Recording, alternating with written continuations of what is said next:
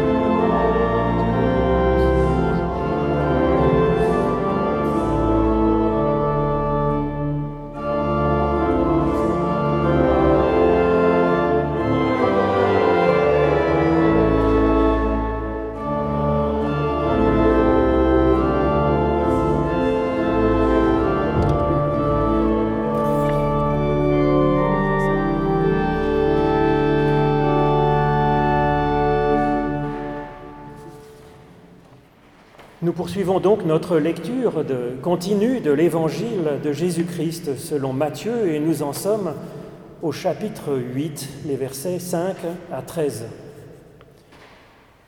Comme Jésus était entré dans Capernaum, un centurion l'aborda et le supplia.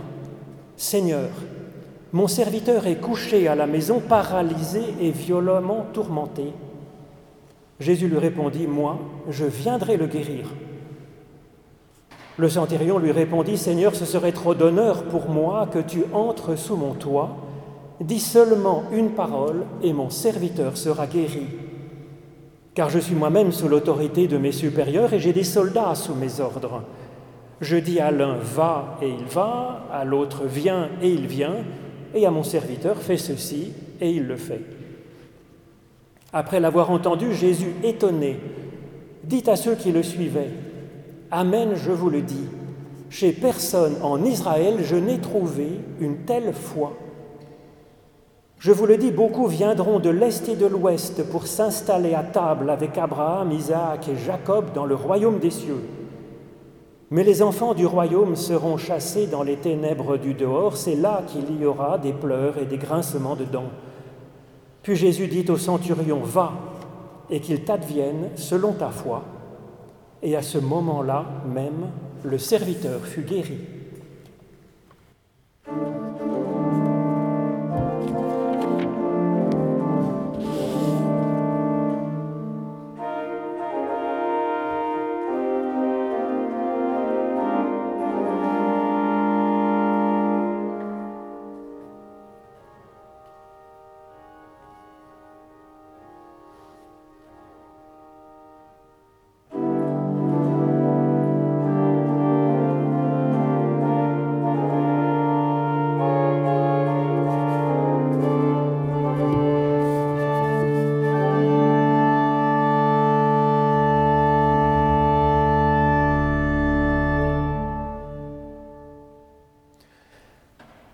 Quand dans le texte de l'Évangile, Jésus dit Amen, Amen, je vous le dis, c'est-à-dire qu'il va y avoir juste après des paroles qui sont écrites dans le texte de, de l'Écriture avec de l'encre en or, clignotante, lumineuse, pour vous dire attention là, on a un des fondamentaux, un des grandes nouveautés finalement de cette bonne nouvelle qu'est l'Évangile. Et d'ailleurs, le texte insiste en disant que Jésus, là, est étonné.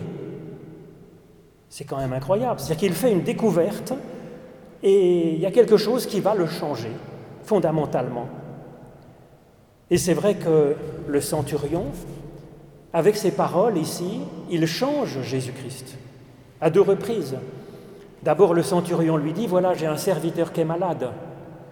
Et donc Jésus dit, d'accord, je viens. Donc euh, se décide de quelque chose.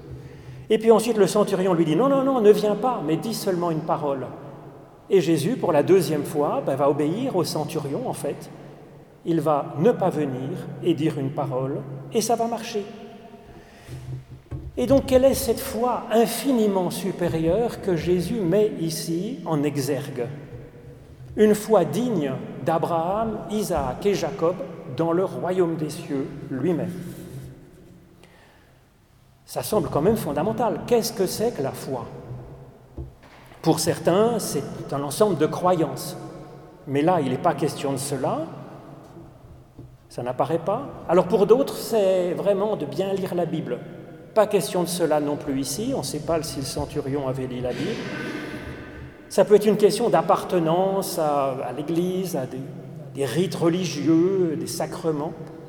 Pas de ça ici non plus. Par contre, un centurion romain, on sait qu'il pratiquait des rites, mais c'était plutôt le rite d'adoration à, l'empereur de Rome comme divin. C'est pas un peu décalé. Alors ensuite, on pourrait dire être bien dans la foi, c'est être bon pour les autres. Alors c'est vrai que le centurion est bon, mais là Jésus, il ne découvre pas au milieu du texte avec ce que dit le centurion, puisque dès le début, on voit qu'il est bon avec son serviteur. Et puis on peut dire la foi, c'est la confiance en Jésus. Là aussi, il est arrivé avec la confiance en, une certaine confiance en Jésus. Il n'y a rien de neuf au milieu du texte qui étonne Jésus. D'autant plus que pour ce qui est de la confiance, euh, pour l'instant, c'est toujours le centurion qui impose sa façon de voir à Jésus plutôt que l'inverse. Donc ça se pose là. Donc la foi. La foi, par définition, définition même de la foi, c'est une connexion à la personne même de Dieu. Ah Alors, Dieu n'est pas une confession de foi. Grande nouvelle que nous dit déjà ce texte, puisqu'il n'est pas question de confession de foi ici, de croyance, d'ensemble de dogmes. La confession de foi, sur nos croyances, notre théologie, c'est pratique pour réfléchir, pour mieux chercher Dieu là où il est, plutôt que là où il n'est pas, et puis pour discuter entre nous. Mais Dieu n'est pas une confession de foi. Dieu n'est pas non plus l'Église. L'Église, c'est une salle de musculation pour la foi, mais justement, la foi est ailleurs, au-delà de l'Église. Alors la foi, c'est une connexion profonde à Dieu. Et ici, finalement, ce qui est neuf au milieu du texte et qui étonne Jésus-Christ, c'est que le centurion, il insiste sur la parole. La parole, une parole active, une parole qui, crée de bonnes choses, du bien. Et c'est ça qu'il demande. Il demande une parole à Jésus-Christ. Alors, on sait l'insistance sur Dieu comme parole, par exemple dans le début de l'évangile selon Jean, on nous dit que Jésus est la parole faite chair, la parole incarnée, on le sait au début de la Genèse, et donc Dieu crée le monde par sa parole, c'est-à-dire par une sorte de projet qui est efficace. Dieu dit que la lumière soit, et aussitôt la lumière fut. Donc une parole efficace. C'est effectivement ça qui est au centre de ce texte, dans un certain sens. Dieu est ici présenté de différentes façons, dans un certain sens. Si on se dit que la foi du centurion est vraiment représentative d'une foi supérieure, donc d'une connexion profonde avec Dieu, quand on regarde qu'est-ce qu'il y a de bien dans le centurion, dit dans ce texte, ça nous donne une certaine théologie, une certaine façon de concevoir Dieu, et puis aussi une certaine façon de vivre en humain. Donc premièrement, c'est la bonté gratuite du centurion pour son serviteur, ou comme Jésus pour le centurion et pour le serviteur du centurion. C'est la première caractéristique-là de la foi du centurion et de Dieu, le Dieu de grâce. Et c'est ce que dit par exemple la première lettre de Jean, Quiconque aime est né de Dieu et connaît Dieu. Pour Jean aussi, ce n'est pas une question de credo, de confession de foi, d'appartenance à l'Église, c'est une question de, de, bonté gratuite. Mais ce n'est pas que ça, il y a aussi la puissance de transformation par la parole. C'est ça qui est vraiment mis au centre pour le centurion et auquel Jésus se plie finalement en disant oui, une parole suffira et cela, on le retrouve évidemment dans la Genèse. Et puis enfin, la troisième chose, je crois, c'est le Dieu de l'alliance. Il est fait référence avec Abraham, Isaac et Jacob, mais on le voit ici dans l'attitude du centurion aussi. C'est un Dieu, c'est un, homme qui, qui travaille en équipe. Avec sa parole, il va travailler avec Jésus et il demande à Jésus de la parole, mais il y a une juste collaboration de l'un avec l'autre pour être dans, cette juste place j'allais dire, dans un corps, le corps du Christ. C'est ce qui est là, je crois, une, une foi, c'est cette, cette connexion profonde avec ce qu'est Dieu, et il y a là quelque chose qui fait des miracles. Et finalement, c'est ça la conclusion. Jésus lui dit, va et qu'il t'advienne selon ta foi, et le serviteur est guéri. Donc la foi, c'est devient une puissance que l'on a à l'intérieur de nous-mêmes par cette connexion profonde et qui effectivement peut faire des miracles. Amen.